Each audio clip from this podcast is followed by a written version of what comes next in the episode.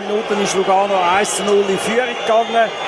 Durch den äh, Fladi in der 67. Minute der Ausgleich durch den Burkhardt. Dann hat man gemeint, das wäre vielleicht so ein bisschen eine Szene, wo der Match könnte kehren Aber es hat dann äh, den Gegenschlag gegeben, kurz darauf, eigentlich mit dem nächsten Angriff in der 69. Minute. Der Gini Mani äh, 1 zu 2, 69. und dann Vorentscheidung in der 73. Grad. Der Hatschi 1 zu 3 und dann das Anschlussgoal vom Bus per Kopf in der 92. Minute. Ein bisschen zu knapp, aber insgesamt muss man sagen, das Ergebnis ist jetzt eigentlich viel knapper, wie der Match läuft.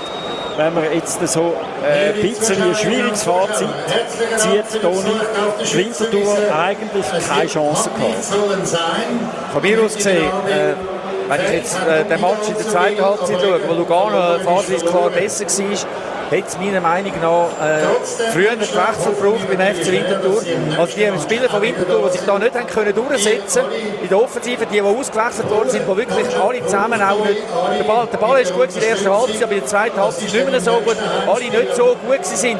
Die haben wir früher äh, auswechseln, weil die Spieler, die reingekommen sind, die haben für zwei Assists und ein Goal gesorgt. Der Randy Schneider in der Zeit, als er drin war, ein hervorragendes Spiel gemacht hat das, äh, das Goal vorbereitet, nämlich das letzte Goal, hat er grosse Chancen gehabt, wo er allein auf den Goalie rennt, knapp bedrängt und dann der Goalie anschießt und er ist einfach technisch im Strafraum. Das habe ich schon in der Pause mal gedacht, er wäre einer, den man bringen kann, der den Ball kann, eben, eben bei dieser technischen Unzulänglichkeit, die Winterthur hat. Und dann auch auf den Außenpositionen. Der Burkhardt viel konkreter, viel mehr Zug zum Goal.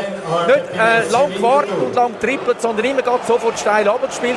Also der hat wirklich einen Schwung gebracht. Und äh, natürlich haben wir das Risiko gehabt, dass man jetzt da komplett aufgemacht hat. Aber das war natürlich, wie man dann noch die, äh, die zwei Verteidiger rausgenommen hat. Das war der zweite Wechsel. Gewesen. Von mir aus gesehen, ein zu lang gewartet mit dem Wechsel. Und noch eine kleine Korrektur. 2 zu 1 hat nicht der Gimignani geschossen, sondern der Martin Marquez. Man kann vielleicht noch sagen, zwei, drei Goal können wir noch beschreiben. Äh, man könnte das beschreiben. Von Marquez, sein, sein Goal, das schönste ja. Goal. Gewesen. Unglaublich technisches Kabinettstückchen.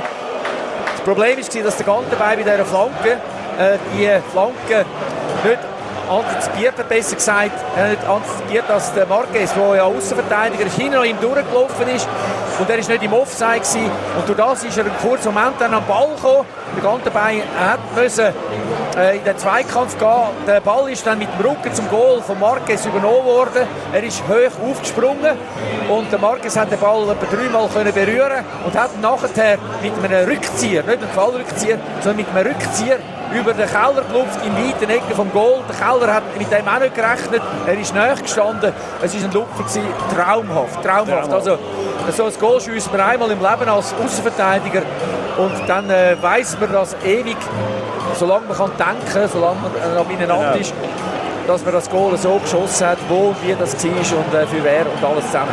Also, ja, man nimmt das mit als äh, Fußballgenüsser, das Goal. Es ist leider auf der falschen Seite gefallen. Lugano gönnt, äh, von mir aus gesehen, verdient 3 zu 2. Sie sind in der zweiten Halbzeit als um ein Goal die bessere Mannschaft gewesen. Sie haben mehr Offensivaktionen gehabt. Winterthur hat das Feuerwerk spät gezündet, aber man ist nicht zusammengebrochen, sondern hat nur 3 2 verloren. Jetzt bleibt man im Moment auf dem Tabellenrang. Man hat eine Tordifferenz von 19 zu 20 minus 1 mit Abstand am meisten geschossen, mit Abstand vor allem am meisten bekommen. Ja, und äh, sicher erwähnenswert, einer von diesen Gegnern, der gegen äh, den FC Winterthur wirklich am besten eingestellt war. Lugano hat das hervorragend gemacht, Winterthur. Äh, mal für mal Schwierigkeiten in der Angriffsauslösung. Einfach unglaublich gut immer gestanden defensiv. Ja, Toni, äh, was wissen wir sonst noch von den anderen Spielen? Ja, was man jetzt noch sagen von Winterthur ist, dass am nächsten Samstag äh, im letzten Grund das Derby steigt gegen den FC Zürich, also das Kantonsderby. Auch wieder am 6. Äh, wir zwei werden nicht am Mikrofon sein, aber sonst an diesem Spiel und von den anderen Spielen wird äh, Florian Sieber dann sagen, was noch läuft. Das ist ein Spiel, das noch war, nämlich das äh, Wattländer Flöma Derby oder Clement Derby und dort geht es ja auch noch um etwas Äh, der René Weiler, äh, wenn er sollte verlieren er ist da ziemlich angezählt. Das hat er auch betont am letzten Mittwoch in Genf in der Medienkonferenz oder nach der Medienkonferenz, wo er noch zu der Wintertour Medienschaffenden gekommen ist und dort noch das auch gesagt hat. Es ist für ihn im Moment eine sehr schwierige Situation. Ja, ich würde sagen, wir schließen ab. Der FC Winterthur verliert da gegen Lugano mit 2 zu 3. Gute Nacht, Winterthur. Äh, geniessen das Wochenende. Wir sind nächste Woche wieder dabei, wenn es heisst FC Zürich gegen FC Winterthur.